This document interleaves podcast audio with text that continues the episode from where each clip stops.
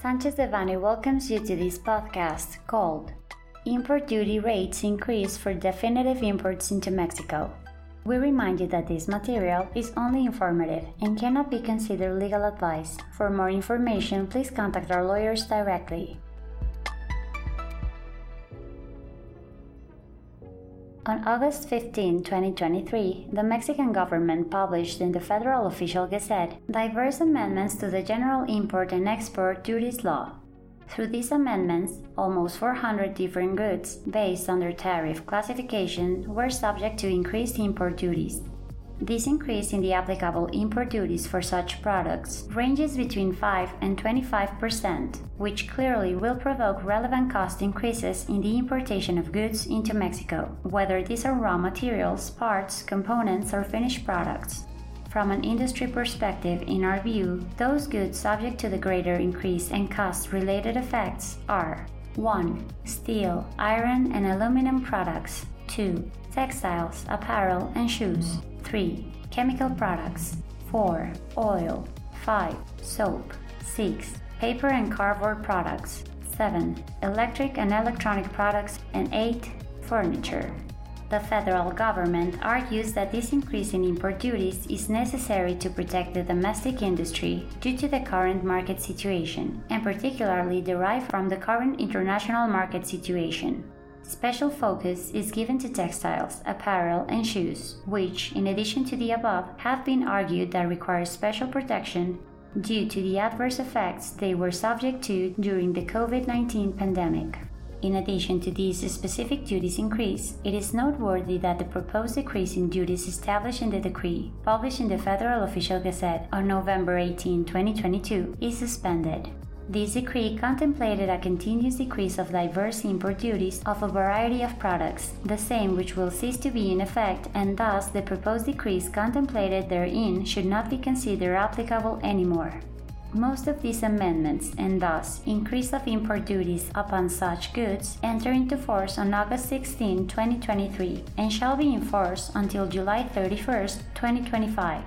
However, in some specific cases, among which are steel and aluminum products, the applicable duties will be increased in specific percentages, 10%, until the final total percentage is in full force and effect as of the latter date. This decree also establishes specific changes to diverse duties reduction programs currently in force, and also provides the inclusion of specific tariff item numbers in the sector promotion programs, particularly those of the electric and electronic industries, in order to attempt to minimize the adverse effects on industries considered of a primordial nature, as well as the inclusion of specific goods to the automotive industry program in force. It should be noted that this decree will not have an effect on the importation of goods that are subject to preferential import duties based on the free trade agreements executed by Mexico. However, in some cases, these agreements may not be subject to this protection. Likewise, it is extremely important to clearly verify if goods imported into Mexico do comply with the applicable rules of origin that are set forth in the free trade agreements. That could be deemed applicable since the potential effect and tax contingency could be greatly increased if no such specific analysis is done prior to the issuance of the certificates of origin.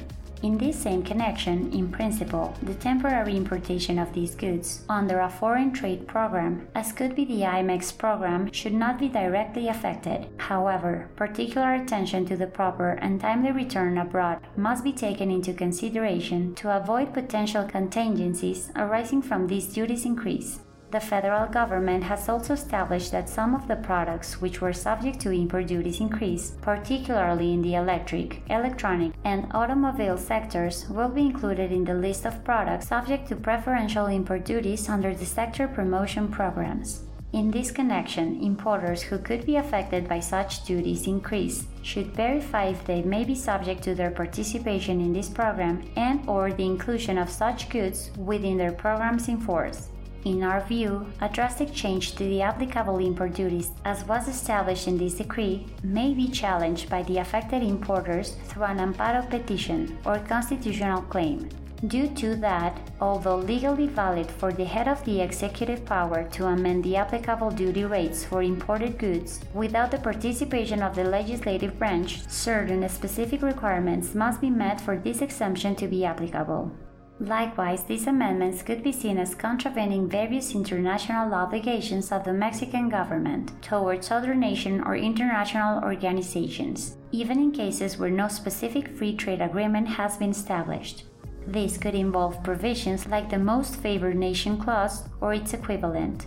Importers of goods should prepare for very relevant changes in their cost calculation for the importation of these goods, as well as the indirect effect of value added tax, which could, in short term, affect their operation and projected costs and income. Likewise, companies operating under diverse specific programs, Border Zone Program, IMMEX, PROSEC, automotive industry, should review the specific effects that these amendments will have in their operations and determine whether to challenge these or to restructure their cost and operational cost calculation. We will be glad to help you with the analysis of possible direct effects on your operation, as well as the availability and feasibility of potential legal remedies.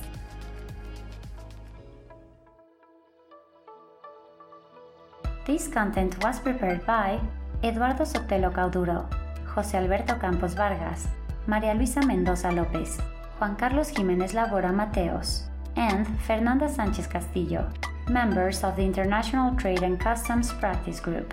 For any questions or comments, please contact us directly or visit our website, sanchezdevanny.com. Unless otherwise specified, users of this podcast may save and use the information contained here only for educational, personal, and non commercial purposes. Therefore, its reproduction for any other medium is prohibited, including but not limited to copying, retransmitting, or editing without prior permission of Sanchez Devanny Eseverri,